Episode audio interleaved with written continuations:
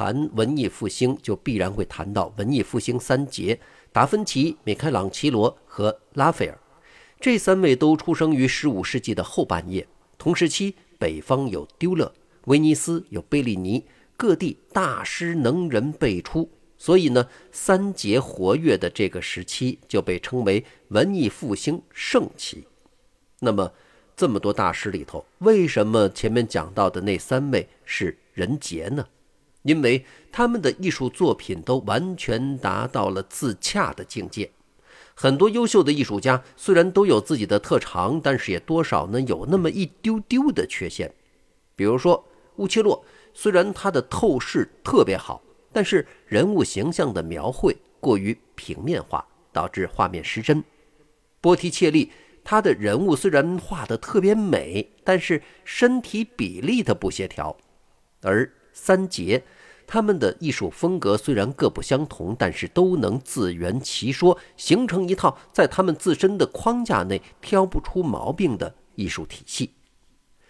这三杰里头，达芬奇最为年长。他一四五二年出生在佛罗伦萨边上一个叫芬奇的小镇，是一个公证人和酒馆服务员的私生子。西方世界就喜欢叫他莱昂纳多，他的全名翻译过来是来自芬奇的莱昂纳多。而达芬奇被称为文艺复兴时期最完美的代表，的学识渊博，思想深邃，是人类历史上绝无仅有的天才和全才，在众多的领域。都为后世留下了非常丰硕的成果，甚至可以说，把达芬奇列在艺术大师的榜首，这竟然已经是一种屈才了。因为达芬奇对人类文明的贡献远远不止于绘画艺术，他的头衔还包括了数学家、音乐家、工程学家、建筑学家、机械学家、医学家、解剖学家等等。绘画对于达芬奇来说，很可能就是他的一个业余爱好而已。这一点从他的画作数量上能看出来。除了最著名的《蒙娜丽莎》，达芬奇的代表作能被咱们想起名字的，基本上就是《最后的晚餐》《施洗者圣约翰》《抱银鼠的女子》和两幅《岩间圣母》。达芬奇活了六十七岁，凭他的绘画造诣，本来应该能留下大量的传世作品。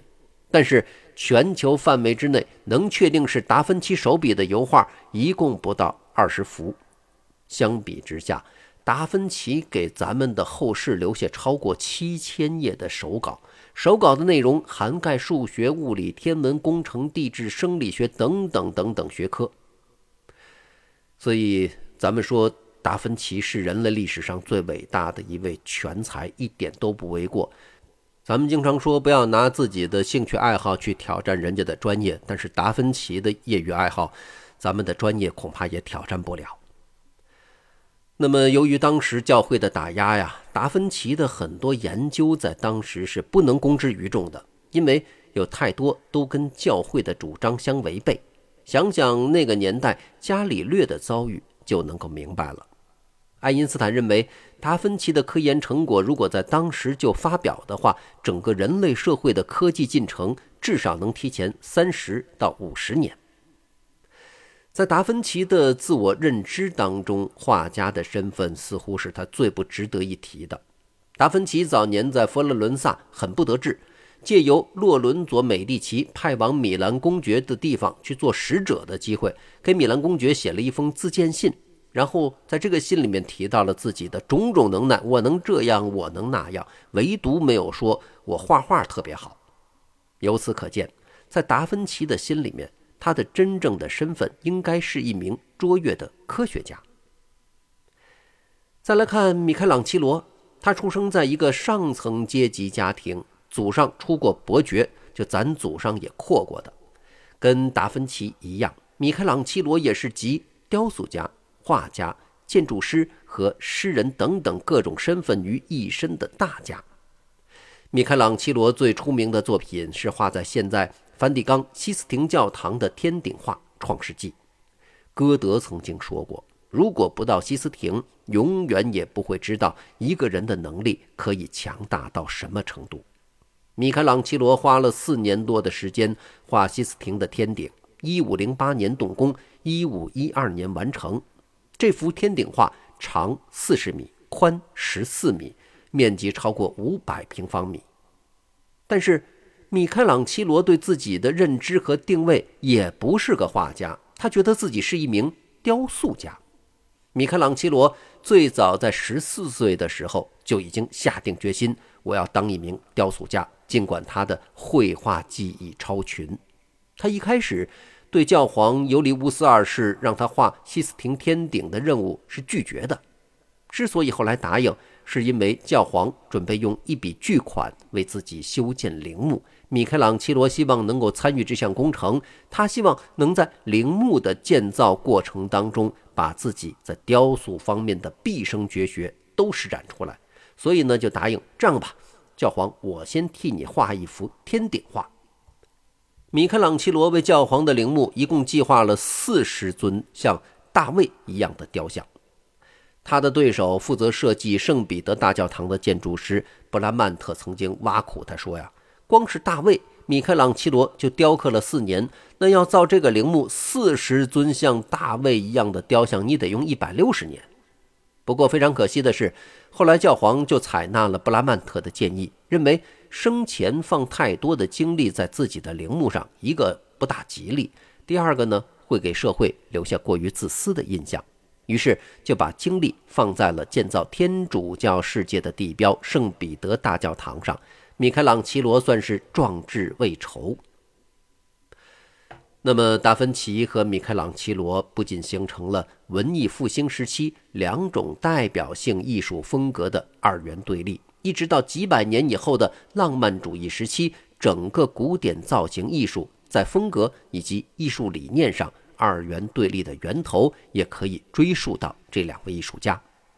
达芬奇和米开朗基罗的艺术集中体现了理性与感性、古典与浪漫这两种对立的艺术理念。我们来了解一下两位艺术家如何看待绘画以及雕塑这两种艺术形式的。达芬奇推崇绘画，轻视雕塑。他对绘画的理解集中体现了他的著作《绘画论》当中。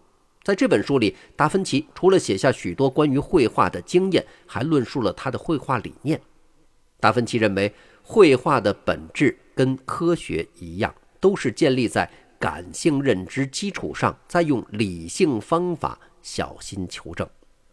科学最早的发端是好奇心，是对自然的感性认知，而绘画也是如此。此外，达芬奇认为绘画和科学都可以用精确的数学去计算和推导。比如，绘画中的透视法，它的本质就是对于几何学的运用。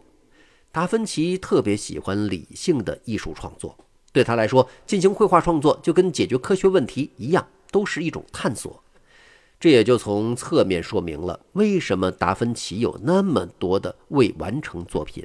很有可能他在探索到一半的时候，问题就已经解决了，所以呢就没有必要再把它画完。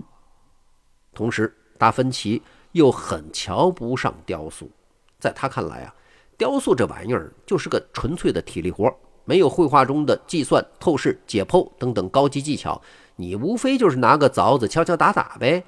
自然界的东西什么样，你原封不动地复制出来就好了。思想上并没有类似于透视法这样的智慧内涵。然后，达芬奇还是一个非常优雅的人，他认为雕塑啊会让创作者灰头土脸，一点儿都不像是一个优雅的艺术家。所以，达芬奇对于艺术的追求是理性的追求，本质上更是对智慧的追求。那么，米开朗基罗呢？米开朗基罗是崇尚雕塑、轻视绘画的。他认为，艺术的任务是描绘造物主的伟大。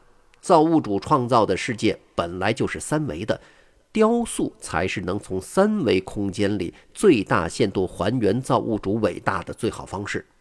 相反，绘画是一种虚假的把戏，只不过是把事物的形象用一些俏皮的花招在二维平面上投影出来。少了一个维度，这是偷工减料的。由此可见呢，米开朗基罗认为雕塑的维度更丰富，绘画只能从一个特定的角度去欣赏，而雕塑不仅能让人从不同的角度去看，还能通过抚摸的方式去感受作品的曲线、质地和纹理。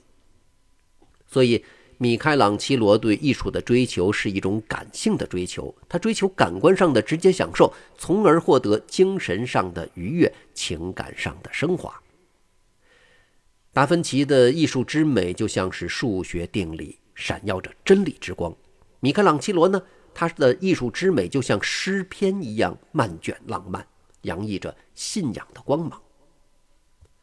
好，感谢收听这一期的节目。下期节目我们继续来聊这两位文艺复兴的大师。下期再见。